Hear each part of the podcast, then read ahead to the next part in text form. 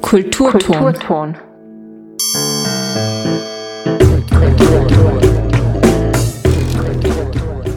Hallo und herzlich willkommen zum Kulturton auf Freirad, dem freien Radio Innsbruck.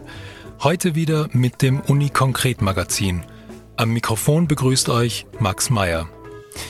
Wir werden in der Folge zwei interessante Beiträge hören und beide beschäftigen sich mit Wasser, allerdings aus völlig unterschiedlichen Blickwinkeln. Während der erste Beitrag Wasser als Energieressource und Politikum problematisiert, widmet sich der zweite diesem wandelbaren Element als einem Forschungsgegenstand, der der Wissenschaft noch immer so manches Rätsel aufgibt.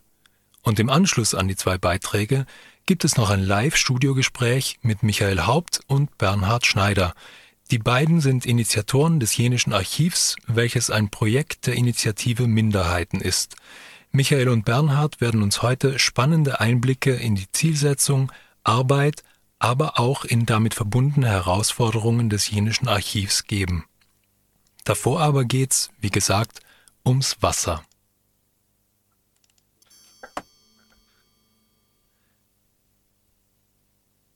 Seit einigen Monaten tourt ein Dokumentarfilm durch Tirol, der sich kritisch mit dem Ausbau des Wasserkraftwerks Kaunertal auseinandersetzt.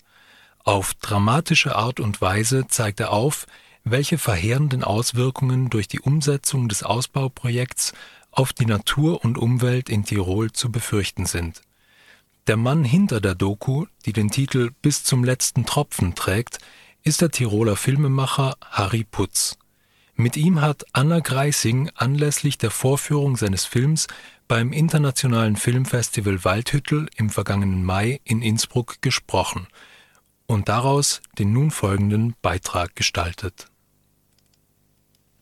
ja, da beim Waldhüttel zu sein, bei dem Festival, bei der ersten Auflage, das ehrt mich sehr, weil das immer schon ein Projekt war, zu dem ich aufgeschaut habe, ähm, das mich tief beeindruckt, was, ähm, was der Yusuf da mit dem Waldhüttel initiiert hat und äh, wie vielen Menschen der hilft. Zu meinem Film ähm, Bis zum letzten Tropfen den habe ich gemeinsam mit dem Verein Wett Wildwasser erhalten Tirol produziert. Äh, der Verein Wett ähm, setzt sich schon seit äh, acht Jahren für die Aufklärung zum Thema Wasserkraftausbau in Tirol ein. Äh, das heißt, was in Tirol geplant ist, was umgesetzt wird, aber was auch die Wasserkraft für einen Impact auf unsere Natur hat. Sagen wir mal, diese Art von Wasserkraft, wie es die TIWAG in Tirol vorantreibt.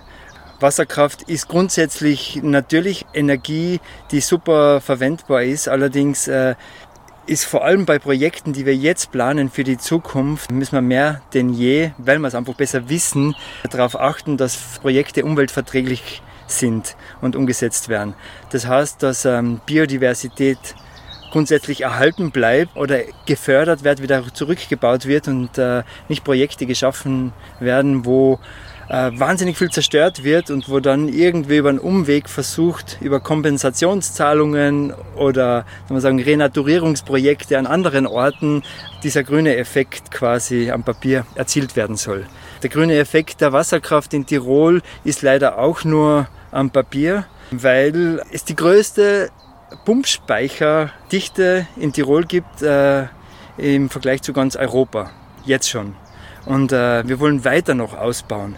Pumpspeicher, was heißt das? Natürlich nimmt man das Wasser her, pumpt es rauf in einen höher gelegenen See mit Strom, der überschüssig ist oder der gerade billig irgendwo erhältlich ist, um das Wasser dann abzulassen, wenn Spitzenstrom gebraucht wird. Das heißt, wenn teurer Strom produziert werden kann.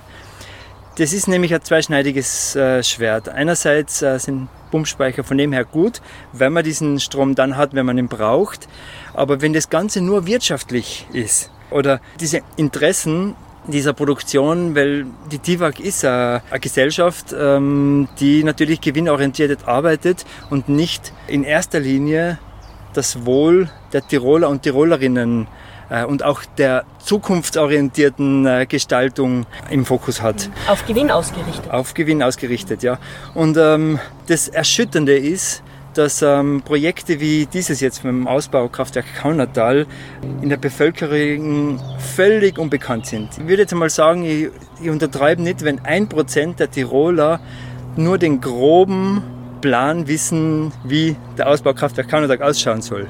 Und deswegen erzähle ich euch das jetzt mal ganz kurz und gebe euch die Eckdaten. Ähm, aus dem also es wird bewusst nicht darüber berichtet. Ja, das ist jetzt Oder aus einer Dimension, aus einer Sicht nur darüber berichtet. Ja, das ist jetzt eine Unterstellung vielleicht, äh, ob es bewusst ist oder nicht. Auf alle Fälle wäre es nicht im Sinne des Projektes, wenn die TIWAG die Menschen aufklären würde, welcher großartige Rundumschlag dieses Projekt ist. Die Ötztaler Arche ist der letzte große Gletscherfluss Österreichs, der noch quasi unverbaut ist oder in einem großen Maße unverbaut ist, weil vor zwei Jahren haben sie ja dieses äh, Kraftwerk in Dumpen äh, begonnen zu bauen. Also das heißt, der Wasserabfluss der Ötztaler Arche von hinten bis ganz vorne, wo es in Inn geht, ist quasi noch natürlich. Wird hauptsächlich gespeist durch die großen Gletscher. Was die DIVAG jetzt vorhat, ist, sie möchten 80 Prozent des Wassers aus Fenter und Gurgler Arche äh, ableiten ins Kaunertal. Dort ist ja schon ein bestehender Großspeicher, der Speicher Gebatsch. Und die wollen den befüllen und von dort aus noch das Wasser raufpumpen ins höher gelegene Platzertal, welches dafür geflutet werden soll. Das heißt, es ist ein, Hochtal, das noch völlig unverbaut ist, quasi naturbelassen, mit Hochalm auf 2300 Metern, äh, hat äh, ein Hochmoor und ähm, ja, das soll halt einfach äh, als, als großer Speicher dienen. Es soll halt von dort abgearbeitet werden, wieder zurück im Gebertspeich und von dort wieder hinunter nach Brutz. Das sind auch nochmal äh, jede Menge Höhenmeter, wo man viel Druck aufbauen kann und das soll riesig werden. Also das Wasser, das im Brutz dann in den Inn gehen soll, hat dann eine Menge von 180 äh, Kubikmeter die Sekunde. Das ist, um euch eine Relation zu geben, ungefähr so viel wie der Inn bei normalem Wasserstand in Innsbruck hat. Und das soll auf einmal rausgelassen werden in ein Flussbett. Da kann sich jeder vorstellen, dass dort einfach sich kein Ökosystem mehr bilden kann, nichts mehr halten kann, keine Fische mehr leben können und ja. äh, nichts. Das heißt, die Folgen sind nicht nur regional im Ötztal, sondern die Folgen werden äh, die sind im Ötztal. Genau. Das Ötztal wird ausgetrocknet quasi, ist eh schon ein inneralpines Trockental, weil es dort sehr wenig Niederschlag gibt. Der Gebatsch-Speicher wird befüllt. Dort sind instabile Hänge jetzt schon. Durch den Pumpspeicherbetrieb wird sich der Pegelstand ständig ändern, was diesen Hang noch mehr instabil macht. Und es wird dieses Platzertal äh, geflutet. In weiterer Hinsicht dann halt auch der Inn, bis Heiming von Ableitung und Schwall betroffen, ja quasi zerstört. Ja. Also das ist eine Dimension, die soll 2 Milliarden Euro geschätzte verschlingen, das Budget. Und meine große Sorge ist, wir müssen ja jetzt schnell sein. Heißt ständig. Schnell mit dem Ausbau von Erneuerbaren. Wir müssen den, den Schritt aus Öl und Gas jetzt machen. Und mit so einem Großprojekt, das heißt, da wird jetzt nochmal ein paar Jahre gestritten, soll es wirklich dann durchgehen, wird in vier, fünf Jahren begonnen zu bauen und dann dauert es zwölf bis 15 Jahre, bis das fertig ist. Das heißt, 2030, 2035 sollte es dann mal Strom produzieren. Hat wahnsinnig viel Geld bis dahin verschlungen, hat wahnsinnig viel Natur kaputt gemacht. Die CO2-Emissionen, die während diesem Bau äh, stattgefunden haben, das ist unabschätzbar. Das kannst du nicht einmal ausrechnen, wie viele Bagger, LKWs da am Werk sind. Das heißt, zuerst einmal zehn Schritte zurück, bevor wir anfangen, nach vorzugehen. Kann das sein? Na, das, das kann es nicht sein. Wir müssen die TIWAG und die Tiroler Landesregierung jetzt dazu bewegen, dass sie dieses Projekt einstampfen und sofort in groß angelegte Photovoltaik- und Windkraftprojekte investieren, um schneller mal auf Schiene zu kommen. Wie könnte das gelingen? Auf rechtlichem Wege wird es niemandem gelingen, dieses Projekt äh, zu stoppen. Das ist nämlich alles auf Schiene. Äh, es wird erwartet, dass äh, Ende Juni quasi das Projekt zur UVB freigeben wird vom Land, weil die wollen ja dann in Sommerpause gehen und Ruhe haben. Und dann müssen sich die Umweltorganisationen damit auseinandersetzen, einblickt erst einmal in die Projektdaten hin und dann wird es Einsprüche geben von ganz vielen Seiten. Und der nächste große Punkt ist, dass die Ötztaler Bauern im hinteren Ötztal ganz vereint gegen dieses Kraftwerk sich ausgesprochen haben. Das heißt, die TIWAG wird keine Möglichkeit haben, mit denen Deals zu machen, um ihr, auf, an ihre Gründe zu kommen, um Zufahrtsrechte oder Baugründe zu kriegen, sondern die müssen alle erst einmal enteignet werden, was dann äh, nochmal zwei, drei Jahre dauert. Und wenn das ganz Tirol mitkriegt, schön langsam, weil momentan weiß ja noch sagt kaum jemand was drüber. Wenn das ganz Tirol mitkriegt, ich glaube, dann wird es eine breite Debatte geben. Dann werden die Politiker, die ja im Endeffekt die Entscheidungsträger sind, ob das passieren wird, meiner Meinung nach umschwenken und sagen, ja, hey, gegen den Willen der Bevölkerung können wir sowas nicht durchdrucken. Mhm. Das ist die, die große Hoffnung und warum ich mir diesem Projekt auch äh, widme, um im Prinzip zu informieren, zu sensibilisieren. Ich habe noch niemand getroffen bis jetzt und jetzt haben den schon fast 3500 Leute gesehen, den Film die letzten zwei Monate live, ähm, dass jemand gesagt hat, hey, das ist ein Blödsinn, was ihr da sagt, wir brauchen das.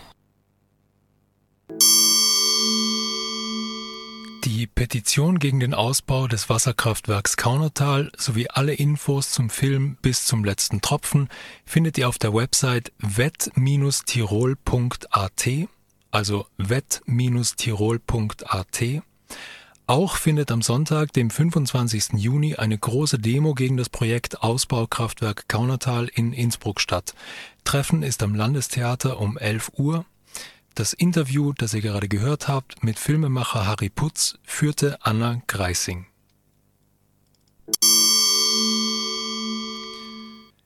Flüssig sein bei minus 140 Grad oder schmelzen erst bei mehr als 2000 Grad. Das alles kann Wasser. Unser Lebenselixier gibt der Wissenschaft immer noch große Rätsel auf und ist voller Überraschungen. WissenschaftlerInnen rund um Professor Thomas Lörting vom Institut für Physikalische Chemie der Universität Innsbruck untersuchen spezielle Zustände von Wasser. Melanie Bartos vom Büro für Öffentlichkeitsarbeit der Universität hat mit dem Chemiker gesprochen. Wir hören nun einen Auszug des Gesprächs. Wasser ist ein ganz faszinierendes Medium. Jeder braucht Wasser, jeder kennt Wasser.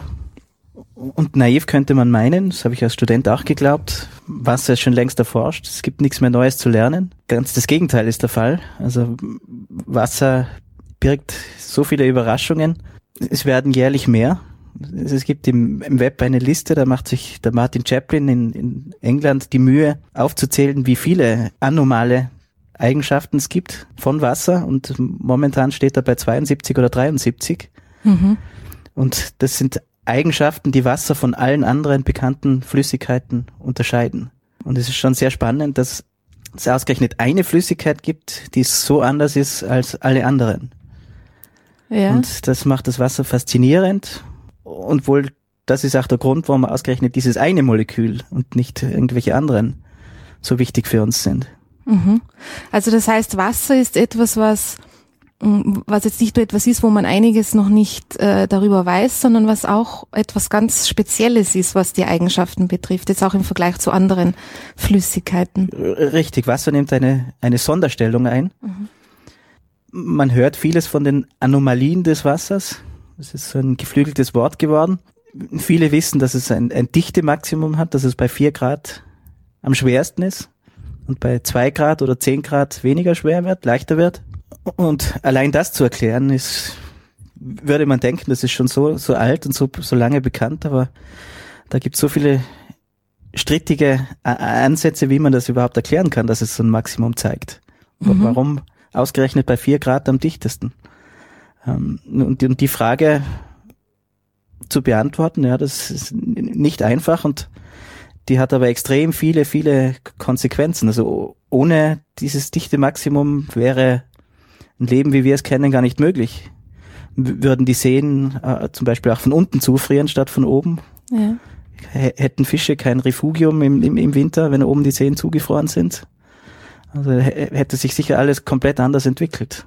Mhm. Und es ist eigentlich Glück, dass das so ist. Also wenn das Molekül nur ein ganz klein wenig anders wäre, dann wäre das dichte Maximum vielleicht bei minus sieben statt bei plus vier und dann wäre schon unser ganzes Leben anders. Ja, also das heißt, man weiß, dass das dichte Maximum bei plus vier Grad liegt, aber man weiß nicht genau warum.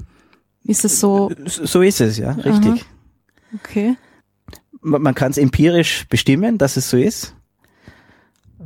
Es ist eben glücklicherweise knapp oberhalb von 0 Grad, oberhalb von der Temperatur, wo Wasser zu Eis wird. Mhm. Es könnte aber genauso gut knapp unterhalb sein. Wenn, wenn man jemanden fragen würde, mit den modernsten Computern zu berechnen, bei welcher Temperatur liegt denn das, würde bestimmt eine falsche Antwort rauskommen. Ja. Also die, es, es gibt vielleicht 20, 30 Arbeitsgruppen in der Welt, die sich damit beschäftigen, Wasser als Molekül zu modellieren, die Eigenschaften vorauszusagen, unbekannte Eigenschaften vorauszusagen, bekannte nachzubilden.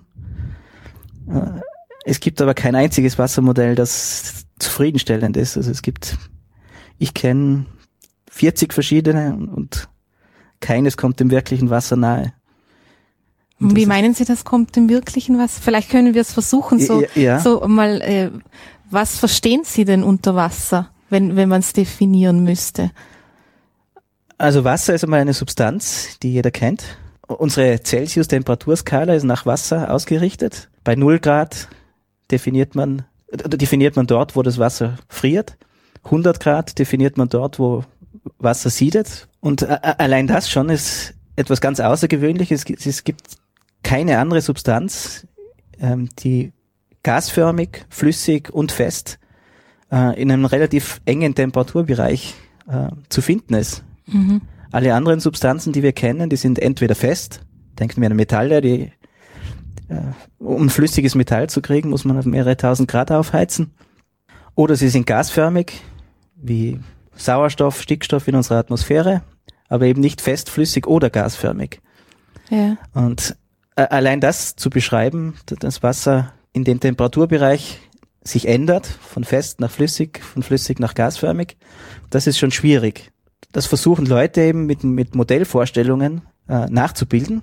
Die, die nehmen ein Wassermolekül, setzen mehrere Wassermoleküle zusammen und, und versuchen zu berechnen, wie diese Wassermoleküle miteinander wechselwirken und überlegen sich, ob, ob, ob sie das, was das Wasser in der Tat im, im, in Wirklichkeit macht, nachbilden können. Und das ist schon so schwierig, dass man eben hunderte Wassermolekü äh, Wassermodelle kennt und, und keines ist aber geeignet, um das echte Wasser nachzustellen. Mhm. Und so ein Modell wäre natürlich sehr nützlich. Bei Raumtemperatur kann man Wasser natürlich relativ einfach untersuchen. Wenn man jetzt aber extreme Bedingungen versucht nachzubilden, minus 200 Grad, extrem hohen Druck, mehrere tausend Bar, dann tut man sich im Experiment schwer und, und wäre dann viel leichter, das im Computer nachzustellen. Das heißt, wenn man dem Wassermodell vertrauen könnte, könnte man auch schauen, wie sich das Wasser in extremen Bedingungen verhält. Also weil man dem Computermodell nicht vertrauen kann, muss man das quasi im konkreten Experiment herausfinden, was bei diesen jeweiligen Temperaturen passiert. Genau, das ist unsere Rolle. Ja. Also da kommen, da kommen wir jetzt zu Ihrem Forschungsbereich. Kommen wir ins, ins Spiel. ja. Das ist eben so schwierig. Das machen wenige Arbeitsgruppen. Also rechnen versuchen viele. Da gibt's ja in Japan, Amerika, Kanada, Frankreich, Deutschland, überall auf der Welt gibt's Arbeitsgruppen, die das machen, die das versuchen. Tatsächliche Experimente zu Wasser und unter extremen Bedingungen zu machen, da gibt's zwei oder drei Gruppen weltweit, die das machen. Und, und eine davon ist eben unsere Gruppe in Innsbruck. Mhm. Was genau machen Sie da? Es klingt ja ein bisschen so, wie Sie jetzt gesagt haben, abkühlen, Druck aussetzen. Da könnte man ja meinen, so schwierig ist das vielleicht gar nicht. Wo liegt da die Herausforderung? Ja, also die Herausforderung ist, wir, wir, wir untersuchen spezielle Zustände, spezielle Formen von Wasser. Wenn ich speziell sage, dann nehme ich schon vorweg, dass wir uns auf der Erde befinden. Auf, auf der Erde kennt man flüssiges Wasser, auf der Erde kennt man Eis, Schnee, Wasserdampf. Das ist aber eigentlich auch schon wieder eine Anomalie. Also das Wasser, so wie wir es auf der Erde kennen, ist nicht überall so und im, im Gegenteil eigentlich fast nur auf der Erde so. Im, Im Weltall ist das Wasser in einem ganz anderen Zustand. Im, im Weltall gibt's kaum Eiskristalle. Mhm. Im Weltall ist, ist, bleibt Wasser flüssig bis ganz tiefen Temperaturen. Mhm. Also bei minus 120 Grad ist, ist das Wasser im Weltall immer noch flüssig, fließt sehr, sehr langsam, eine hochviskose Flüssigkeit. Bei minus 200 Grad ist Wasser in einem Zustand, den man glasiges Wasser nennt. Kann man sich vorstellen, als eine Flüssigkeit, die aufhört zu fließen, also die schon so langsam fließt, dass sie auf der Zeitskala von 100 Jahren eben nicht mehr sich bewegt, so dass man es als Festkörper wahrnehmen würde. Und das ist eigentlich der häufigste Zustand, wie Wasser vorkommt. 99 Prozent allen Wassers im Universum liegt in diesem glasigen Zustand vor. Das war der Chemiker Thomas Lörting im Gespräch mit Melanie Bartos.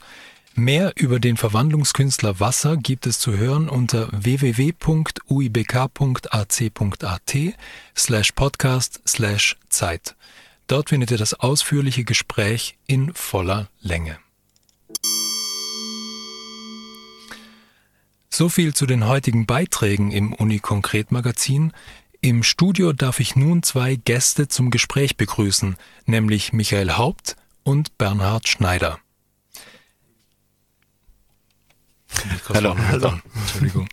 Ähm, die beiden sind Initiatoren des Jenischen Archivs der Initiative Minderheiten, welches sich mit der Dokumentation, Aufarbeitung und nicht zuletzt auch Rekontextualisierung der Geschichte einer verkannten und mar marginalisierten Volksgruppe, nämlich der Jenischen, beschäftigt. Michael und Bernhard, vielen Dank fürs Dasein. Ähm, und weil es um eine marginalisierte Minderheit geht, die vielleicht gar nicht allen bekannt ist, zum Einstieg die Frage, wer sind eigentlich die Jenischen? Jetzt erstmal vielen Dank für die Einladung. Jenische sind eine europäische Minderheit, ähm, die lange semi-nomadisch unterwegs war. Das heißt, sie haben über den Winter irgendwo ein Quartier gehabt oder haben Quartier genommen und im Sommer, in der warmen Zeit, sind sie dann reisend unterwegs gewesen, um Dienstleistungen anzubieten, wie Scherenschleifen ähm, oder auch äh, ihre Waren angeboten haben, mit Korbflechten oder mit Kurzwaren herumgefahren äh, sind. Ja, früher oft diskriminiert unter den Wörtern äh, Lanninger, Dörcher oder Karner. Ähm, ja, das sind jenische, so ganz kurz. Danke. Ähm, genau, und die Geschichte dieser jenischen wird nun im Archiv äh, dokumentiert und aufgearbeitet. Vielleicht, ähm, Bernhard, kannst du kurz was dazu sagen, wie es zur Idee zum Archiv gekommen ist, was die Zielsetzung des Archivs ist, worum es eigentlich geht? Mhm, gern. Äh, das Jenische Archiv ist wie so vieles andere ganz ursprünglich eigentlich eine Covid-Geschichte. Die Initiative Minderheiten macht ja jedes Jahr den Jenischen Kulturtag, so wie auch heuer im September. Und der hat aus Corona-Gründen nicht stattfinden können. Und es hat die Überlegungen gegeben, wie kann man jetzt zu dem, zu diesem Jahresschwerpunkt äh, Öffentlichkeit schaffen für das Thema Jenische ähm, und das Thema äh, einfach bearbeiten. Und ich bin ja, wie du auch, Radiomacher und habe damals äh, in der bei Ö1 Betriebsgeschichte gemacht. Mhm. Und der Michael hat die Idee gehabt, man könnte doch ein Radio-Feature machen zu den jenischen. Eben dann auf, auf Quellenrecherche begeben und bin so auf, auf meinen Streifzügen durch Literatur und Archivalien relativ schnell auf das Problem gestoßen, dass es wenige authentische jenische Quellen gibt. Also es gibt Quellen über jenische, aber das sind immer Quellen der Mehrheitsgesellschaft über diese Volksgruppe. Also ganz plakativ, es sind Polizeiakten, es sind Gemeinderatsprotokolle. Es hat aber immer mit dem, mit dem vermeintlichen Problem der jenischen Lebensweise zu tun und war immer von dem Bestreben äh, beeinflusst, äh, das Jenische zum Verschwinden zu bringen. Und wir haben uns dann zusammengesetzt und haben gesagt, es muss doch irgendwas anderes geben. Und wenn nicht, dann müssen wir dafür sorgen, dass es auf der Ebene des Archivs, also dem Wissensspeicher, wo wir als Gesellschaft auch unser Wissen äh, herziehen und äh, fundieren, empirisch, äh, da müssen wir dafür sorgen, dass es dort auch etwas gibt. Mhm. Ähm, jetzt ist dieses Archiv aber auch nicht notwendigerweise ein jetzt herkömmliches, unter Anführungszeichen, Archiv, ähm, sondern ihr realisiert auch Projekte, die ähm, aus diesem konventionellen Sammeln ein bisschen herausfallen. Unter anderem auch eine Graphic Novel, die im letzten Jahr noch herausgekommen ist. Ähm, vielleicht könnt ihr da kurz was dazu erzählen. Naja, also wichtig ist, ähm, dass man diese ganzen Quellen, die man so findet in Archiven oder wo auch immer, dass man die rekontextualisiert. Also und wie miterzählt, äh, was denn eine jenische Sichtweise dessen sein könnte. Weil, das muss man vielleicht auch noch erwähnen, äh, die jenische Geschichte also intern äh, mündlich erzählt wird. Also es gibt eben kein jenisches Schriftgut oder so gut wie keines.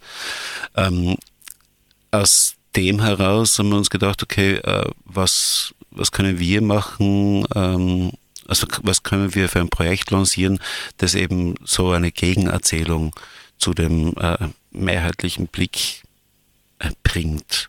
Und dann war eben die Idee, eine Graphic Novel zu initiieren, die dann letztendlich von der jenischen Autorin Simone Jeanette auf Grundlage ihres Romans Remondo geschrieben wurde, gemeinsam mit der Illustratorin Isabel Peterhans, die ebenfalls jenische Bezüge hat.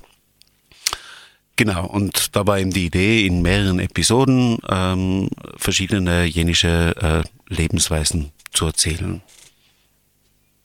Mhm. Sehr spannend und auch ähm, ja, wärmste Empfehlung. Ich habe es mir schon anschauen können online. Ist wirklich fantastisch geworden. Ähm, jetzt eben steht dieses Archiv auch vor einer ganzen Reihe von Herausforderungen. Eben, Michael, du hast es schon angesprochen, die jenische Geschichte ist eine Geschichte der mündlichen Überlieferung, ist für ein Archiv schwer, weil da klassischerweise Schriftgut gesammelt wird. Ähm, man hat aber auch das Problem, ähm, wie geht man mit dieser marginalisierten Gruppe um, äh, vielleicht so unter diesem Stichwort der Subalternität, also dem Umstand, dass eine Gruppe wie die jenischen so dermaßen marginalisiert wird, dass sie in der Mehrheitsgesellschaft keine Stimme hat und dass auch die Bestrebung, ihnen eine Stimme zu geben, quasi von der Mehrheitsgesellschaft ihnen ja jetzt geschaffen wird, aber eben nicht, ähm, also es ist in gewisser Weise ähm, die Möglichkeit, die man ihnen bieten muss, die sie aber selbst nicht haben. Ähm, jetzt hätte es mich interessiert, wie ähm, ihr mit dem Archiv damit umgeht, weil man relativ schnell merkt, wenn man sich durch eure Seite klickt, dass es auch eine Frage ist, mit der ihr euch eingehend auseinandergesetzt habt. Ähm, wie schafft man es, den jenischen eine Stimme zu geben, die nicht von oben herabkommt, sondern ihre eigene ist? ja, das ist, also das ist genau das Problem, oder? Ähm, also es geht einerseits dadurch, dass äh, wir als Initiative Minderheiten durch den jenischen Kulturtag äh, recht viele Kontakte zu jenischen haben. Also geht es darum, das irgendwie abzustimmen und, und auch nachzufragen. Das ist manchmal ressourcenmäßig schwer.